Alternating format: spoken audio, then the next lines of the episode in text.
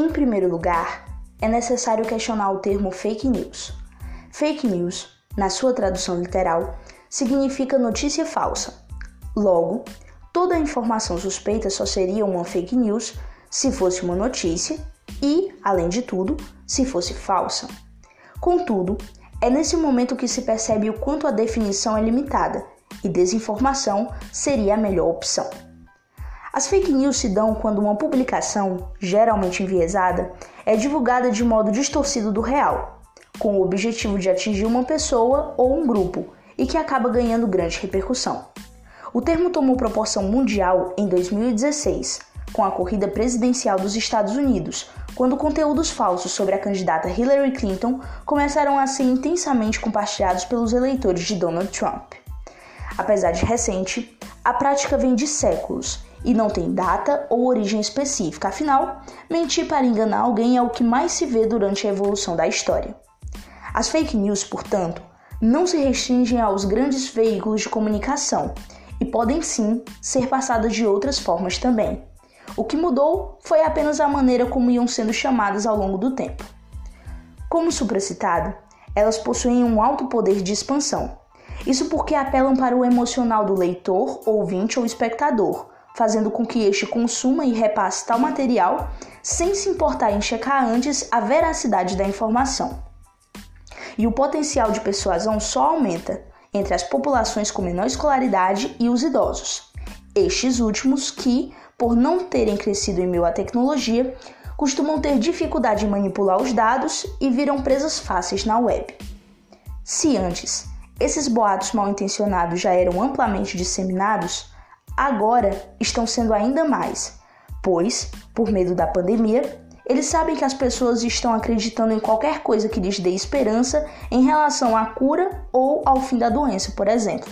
Então, ao encontrar o lugar certo para isso, tornam-se vulneráveis à armadilha das notícias maliciosas. Outro ponto que viabilizou a reprodução das fake news atualmente é que, por conta da quarentena, todos estão mais em casa e, por conseguinte, consumindo mais o ambiente virtual e as redes sociais. Enfim, são muitos os impactos da desinformação na sociedade contemporânea. Por isso, desmistificar a notícia falsa é de extrema importância. Desse modo, para entender melhor estes e outros pontos, a seguir no podcast de hoje.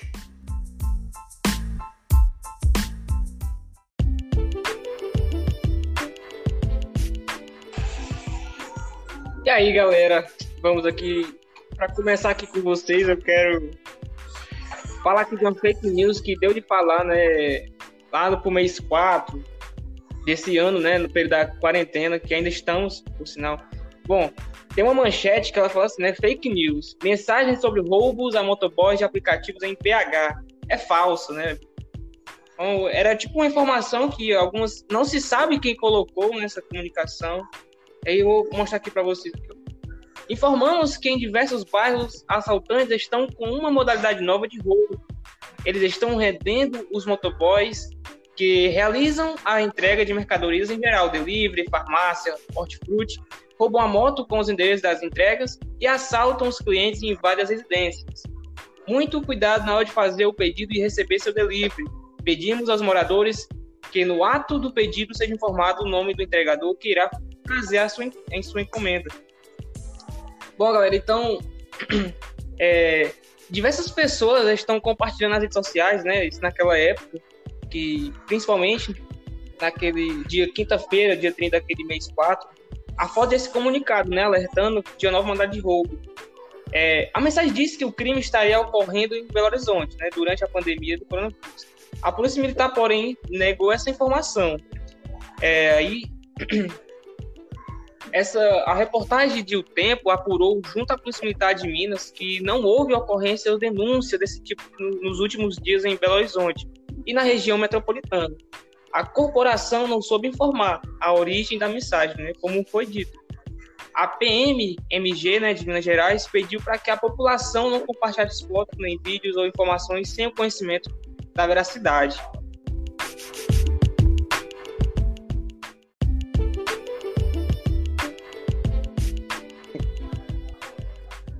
Bom, galera, então essa foi a fake news aí que eu fiquei para falar para vocês. Agora eu quero passar a bola pro meu amigo David. Ah, David. O que, que tu acha disso, cara? Então, realmente, Kennedy, fake news que envolvem roubo podem acabar prejudicando muitas pessoas. Ainda mais motoboys que estão servindo muito agora na época que vivemos, não é mesmo? Imagina se uma notícia falsa dessas acaba fazendo com que motoboys simplesmente desistam do trabalho, ficam com medo. Os motoboys também lutam na linha de frente contra esse vírus, né? Se arriscando para que as pessoas possam se manter mais seguras em casa. Se essas pessoas se ausentam por conta de uma notícia dessa, seria um grande baque para todos.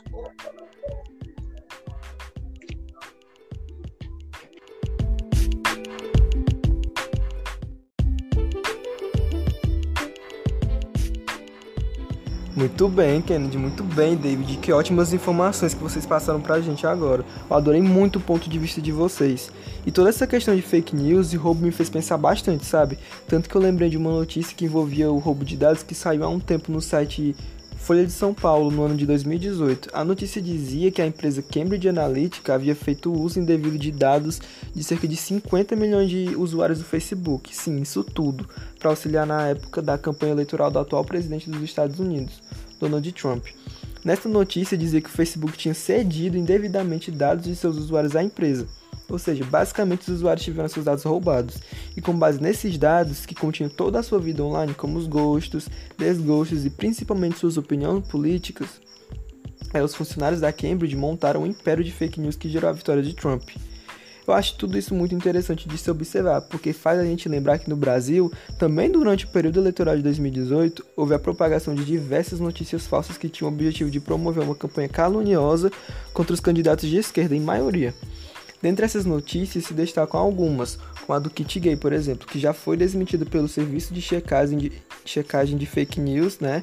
É, do G1, o Fato Fake, que dizia que o candidato do, o, do PT, o Haddad, tinha criado uma espécie de kit gay que seria distribuída em instituições de ensino para crianças de 6 anos de idade. Olha isso, gente, que loucura.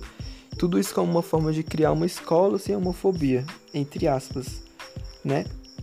E algumas das publicações que giravam em torno dessa notícia diziam que também foi criado um livro chamado Aparelho Sexual e CIA, que supostamente foi adotado em programas governamentais enquanto Haddad ocupava o cargo de ministro da Educação entre 2005 e 2012. É, galera, são fatos realmente muito revoltantes que fazem a gente desacreditar cada vez mais no futuro livre de desinformação e numa sociedade livre de preconceito. Porque, infelizmente, é, essa desinformação faz com que o discurso de ódio prevaleça mais e mais na nossa sociedade. Agora sim, outra notícia que a fala de vocês também me fez lembrar, agora no contexto mais atual e ainda sobre o roubo de dados, é que atualmente, durante esse período de pandemia do Covid-19 que a gente está vivendo, foi espalhada uma notícia falsa pelo WhatsApp de diversos usuários brasileiros, só que dessa vez direcionadas às crianças. A mensagem, acompanhada de uma foto, dizia que a turma da Mônica estava procurando por um novo amiguinho que para fazer parte dessa turminha era necessário que as crianças enviassem os dados do cartão de crédito da mamãe e do papai. Olha que loucura, né? A notícia trata-se de um golpe muito comum, que é o phishing, que consiste em literalmente pescar, daí o nome phishing, né? É, pescar os dados e informações de usuários da internet através de mensagens, imagens e sites aparentemente inofensivos. De acordo com o site UOL, a Polícia Federal ainda não recebeu reclamações sobre isso, mas ela alertou que os pais evitem de deixar as crianças com essas informações em mãos ou que tenham cartões de crédito em locais de acesso fácil. Tá?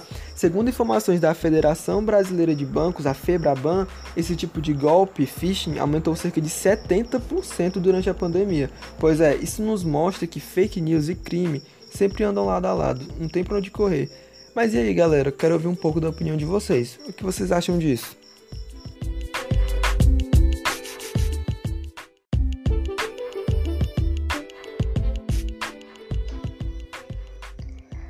Realmente muito interessante, Vitor. Pois é, pessoal. E só para comentar um pouco mais sobre os efeitos das fake news, ainda na vertente dos roubos e agora tratando também sobre outro tipo de golpe dos motoboys, eu gostaria de compartilhar com vocês uma notícia extraída do G1.com. Golpe dos motoboys causa prejuízos de até 8 mil reais. Os depoimentos de vítimas se repetem. Um novo golpe, cada vez mais comum, está se alastrando pelo país.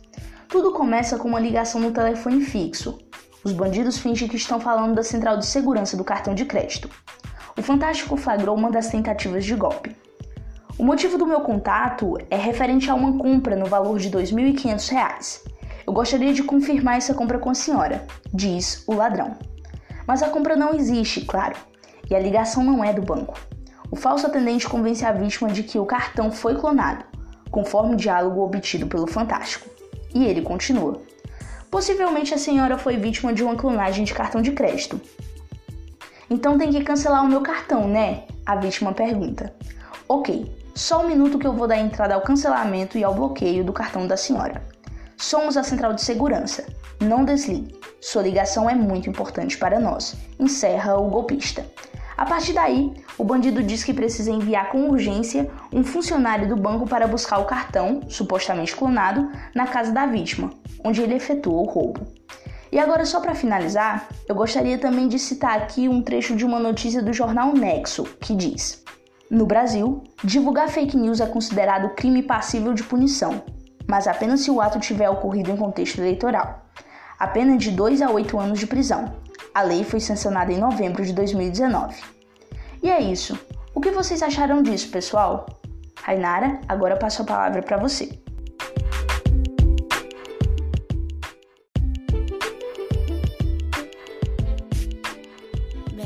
Já comentando a respeito da fake news trazida pelo Kennedy sobre os motoboys, vem um questionamento que eu sinto que deve ser importante para entendermos o porquê de existir fake news.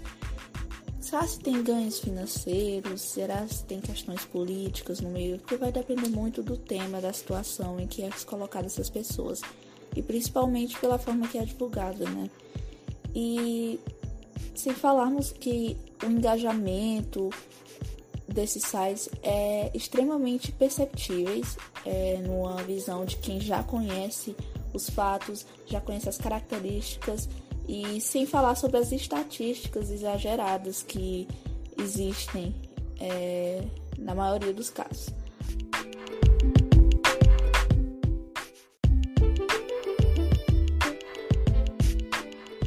E outra forma de chamar a atenção daquelas pessoas que estão procurando a respeito daquele assunto, ou até mesmo se deparam por um compartilhamento, ou até mesmo por uma sugestão, é a questão dos clickbaits. Gente, não é de hoje que existe clickbait. É, normalmente você se vê com mais frequência nas, nos vídeos do YouTube, em canais que se baseiam para isso, tudo para ganhar dinheiro em cima de views e tudo mais. Sem falar que sobre esse caso específico dos motoboys, você para e pensa por que prejudicar trabalhadores? Por que é, querer ganhar em cima de uma informação falsa, em cima de qualquer uma pessoa? É uma coisa que, sinceramente, eu não encontro lógica.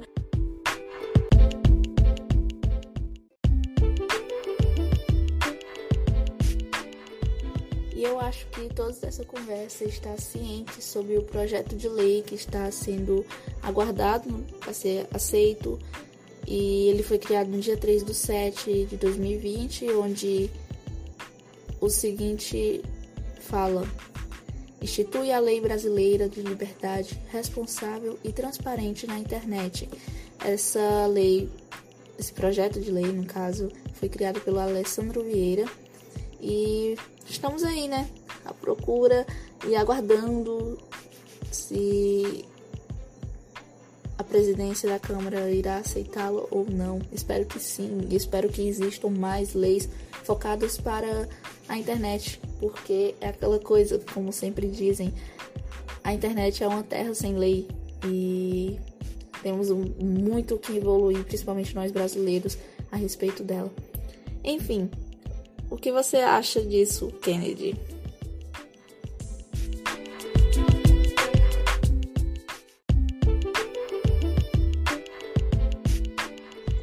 Pois é, é verdade, cara. É, o que tem acontecido assim no mundo de, de fake news, essas coisas, eu acho que é só pra fazer o mal mesmo, porque é algo que não tem necessidade, né, mano? A galera tá espalhando essas coisas. Só pra trazer um dado mesmo, aqui é referindo né, àquela, àquela fake news que eu comentei, é que a segundo a Mind Miners, que é uma empresa de tecnologia que é especializada em pesquisa digital, nessa pandemia do COVID-19, ela essa pandemia provocou grandes mudanças né, no hábito dos brasileiros na relação com o serviço delivery. É, enquanto 79% dos consumidores deixaram de frequentar restaurantes, bares e baladas, 33% passaram a usar mais delivery de comida. Um total de 17% das pessoas não tinham o hábito de usar esse serviço de entrega de comida e acabou aderindo a eles. É, eu não sei tipo, se foi por causa desse motivo que as pessoas estão aderindo mais que do nada agora fizeram essa fake news. Né? Eu não entendo o que, que esses caras querem fazer com isso. O que, que vai trazer de lucro né, para eles. Mas é, temos que combater né, essas, essas questões fake news. O que, é que tu acha, David? Passar aí a palavra para o David. Muito bem, Kennedy. Você realmente está certo. E, bom, aqui vimos como uma fake news pode ser prejudicial a muitas pessoas, não é? Por mais banal que possa parecer, há um risco enorme por trás. Não se descuidem, isso pode até mesmo salvar vidas. O ato de você saber identificar se uma notícia é ou não falsa. As consequências das fake news podem ser desastrosas.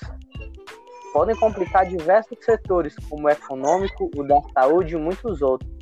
Para falar a verdade, há uma consequência que reflete bem a situação do nosso país. O Brasil, segundo a Forbes, é o terceiro país com maior índice de exposição de fake news. E isso reflete a situação da educação do país, que permite que as pessoas não saibam simplesmente como diferenciar uma notícia verdadeira de uma falsa. Mas como se precaver? Como se defender disso? Como saber se uma notícia é ou não verídica? Existem alguns passos a seguir, como por exemplo, a estrutura do texto. Muitas vezes as fake news vêm com alguns erros de português, então atenção. A data de publicação também, e pode, possa ser que alguém traga um dado de anos atrás até agora somente para causar um, uma bagunça na mente das pessoas. Ler mais que o título e o subtítulo da matéria. Você sim, simplesmente vê o título e espalhar uma coisa totalmente diferente do que a matéria realmente traz. Pesquisar em diferentes meios, nunca confiar em um só site, tentar comprovar ao máximo isso procurando em vários meios diferentes, ver se é realmente é um site confiável esse onde você viu tal notícia e o mais importante, só compartilhe se você estiver certo de que a informação é verídica. Se você tem certeza que essa afirmação é verdadeira, então, só então você vai poder compartilhar para algum amigo. Temos que ter muito cuidado quanto a isso. Segundo o site Correio Brasiliense, uma pesquisa do MIT mostrou que as fake news se espalham 70% mais rápido que uma notícia verdadeira. E não é só isso. Segundo o canal Tech, 70% dos latino-americanos não sabem identificar uma fake news. No Brasil, esse índice é de 62%.